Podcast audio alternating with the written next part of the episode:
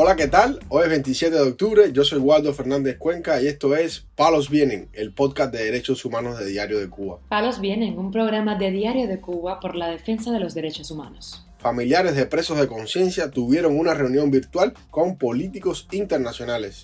El régimen cubano le niega el servicio de agua al opositor Agustín Figueroa Galindo. El preso del 11 de julio, Alexander Díaz Rodríguez, con un cáncer agravado, fue devuelto a la prisión 5 y medio de Pinar del Río. La seguridad del Estado cita a un periodista independiente, pero este asegura que no irá a esa citación. Lo más relevante del día relacionado con los derechos humanos en Palos Vientos. Comenzamos informando que familiares de presos políticos cubanos y activistas de la oposición interna sostuvieron este jueves un diálogo virtual con diputados de Europa y América Latina en la sede del Parlamento Europeo en Bruselas.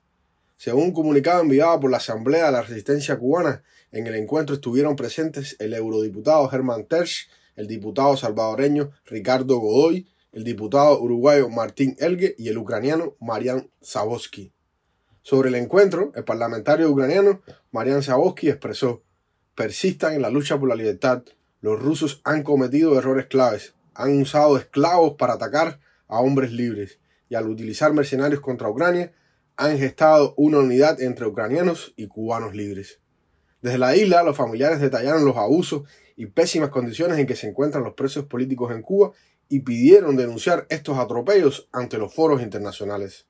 Al respecto, el diputado Martín Elgue les explicó sobre el trabajo de la coalición internacional de parlamentarios, tanto de Europa como de América Latina, que obran para que cese el subsidio europeo al régimen de La Habana.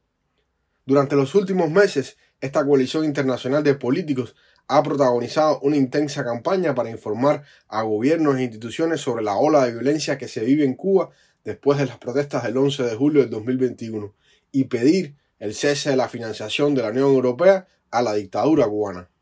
Precisamente este 25 de octubre los diputados participaron en una sesión especial ante el Parlamento Europeo que se centró en la represión del régimen cubano dentro de la isla y el financiamiento de la Unión Europea a la dictadura. La delegación también tiene como propósito que se cree una comisión internacional que investigue el envío de mercenarios cubanos a Rusia.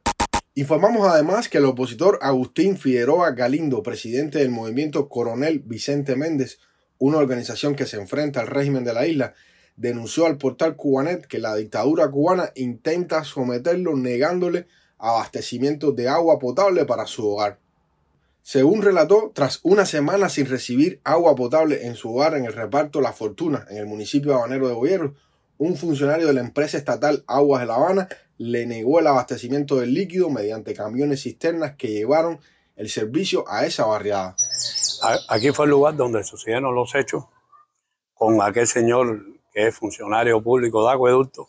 Él paró las pipas de agua aquí, en este lugar, y todos los vecinos desesperados, después de una semana sin agua, acudieron a, a recoger su agua. Ahí fue donde él, aprovechando que nos encontraba aquí en la casa, y mi esposa estaba adentro, empezó a gritar que el agua no, no la traían aquí por los contrarrevolucionarios ni por los opositores al gobierno, todo lo contrario, que la traía él, que no creía en contrarrevolucionarios y menos en uno que se llamaba Agustín Figueroa Galindo, que ese soy yo. La esposa del opositor increpó al funcionario al decir esas palabras y este reiteró que esa familia no recibiría agua. Mi esposa no había respondido en ningún momento, evitando un conflicto y evitando un problema a mí. Al oír mi nombre, mi esposa lo enfrenta y le dice que es una falta de respeto. Y él continuó gritando improperio que por su pi no iba a coger agua a ningún contrarrevolucionario en este barrio. Empezando por mí, que soy el único que existe, por supuesto al yo enterarme de esa situación, de todo lo que él había formado en mi casa, todas las ofensas que tuvo con mi esposa, todo lo que habló de mí, yo lo salgo a buscar. Y cuando lo encuentro, lo pongo en su lugar. Figueroa Galindo detalló que su barro siempre ha afrontado problemas con el abasto de agua y señaló como causa fundamental fallas en la turbina encargada de este proceso. Pero lo bueno de este caso no es que llevamos más, desde que nací, voy a cumplir 56 y esta situación se mantiene la mayoría de las veces este reparto no tiene agua. Pero lo, interesante del caso es que a menos de 500 metros de acá, en calle 100, se construye una ciudadela militar que se llama La Nueva Fortuna.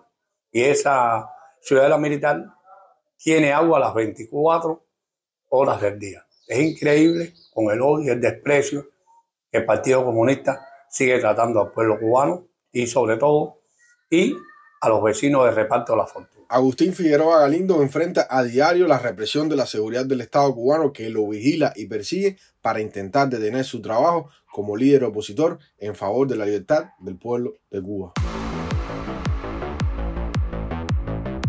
Palos viene. También damos a conocer que el preso político Alexander Díaz Rodríguez, paciente de cáncer y quien en días recientes tuvo que ser internado en el hospital Abel Santa María de Pinar del Río debido a una recaída por su enfermedad, fue encarcelado nuevamente en la prisión 5 y medio de esta misma provincia. Moraima Rodríguez Batista, tía de este preso político, denunció la situación de su sobrino a través de un audio publicado en Twitter por el Observatorio Cubano de Derechos Humanos. Como bien todos sabemos, Alexander hizo una recaída y se encontraba en, el hospital Abel Santa María, en la sala de penado, allí pude verlo y tenía dos plasmas. Le habían puesto ya un plasma y iba por el segundo.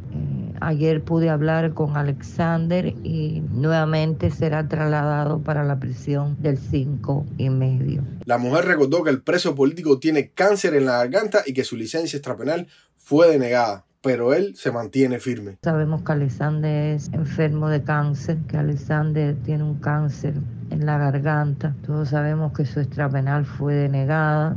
Todos sabemos que Alexander eh, está bastante delicado y sin embargo se mantiene en pos de lucha, se mantiene firme. Nadie doblega eh, la valentía sí mismo como está enfermo con una enfermedad incurable. Alexander Díaz Rodríguez, de 42 años de edad, miembro del proyecto Emilia y del partido Unión por una Cuba Libre, fue acusado de los presuntos delitos de desacato y desórdenes públicos tras su participación en las protestas populares del 11 de julio de 2021 en San Antonio de los Baños, provincia de Artemisa, y fue sentenciado a cinco años de prisión. Para finalizar, informamos que el periodista independiente Niober García Fournier fue citado verbalmente para un interrogatorio mañana 28 de octubre con la seguridad del Estado en la provincia de Guantánamo. El también observador de derechos humanos dijo al portal ADN Cuba que los agentes no comunicaron el motivo para el interrogatorio en una estación policial conocida como Operaciones. Quiero denunciar que hoy fui citado verbalmente por eh, oficiales de la seguridad del Estado para presentarme eh, mañana en la estación policial que acá se conoce en Guantánamo como Operaciones.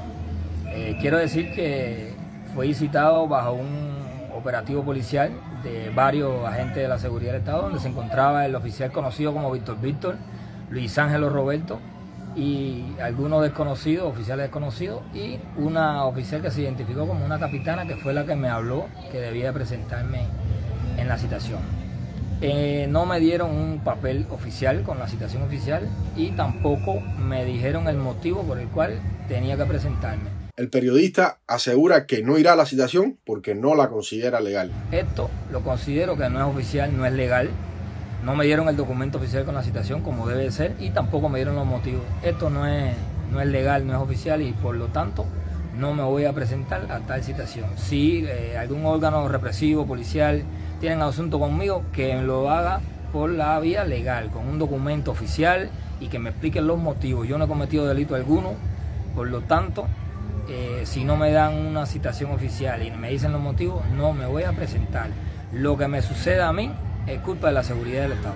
En mayo del año 2020, este periodista de Palenque Visión fue multado dos veces por supuestas violaciones al decreto Ley 370, un instrumento jurídico para limitar la libertad de expresión en Cuba. La última de estas dos multas fue aplicada en medio de un interrogatorio en la unidad de operaciones de Guantánamo. El activista fue multado el 15 de abril de ese año. Niober García incluso ha sido agredido por agentes de la policía política. En el año 2015 uno de ellos le apuñaló, pero la herida, por suerte, no fue letal. También le retiraron su pasaporte en el año 2018 y le amenazaron con apresarlo. Le han negado viajes a Panamá, Trinidad y Tobago e Irlanda. Palos Vienen, un programa de Diario de Cuba por la defensa de los derechos humanos. Estas han sido las noticias de hoy en Palos Vienen, el podcast de derechos humanos de Diario de Cuba. Pueden escucharnos en DDC Radio, Spotify, Google Podcast, Apple Podcast, Telegram y SoundCloud. Yo soy Waldo Fernández Cuenca, que tengan un buen fin de semana y la próxima semana regresamos con más noticias.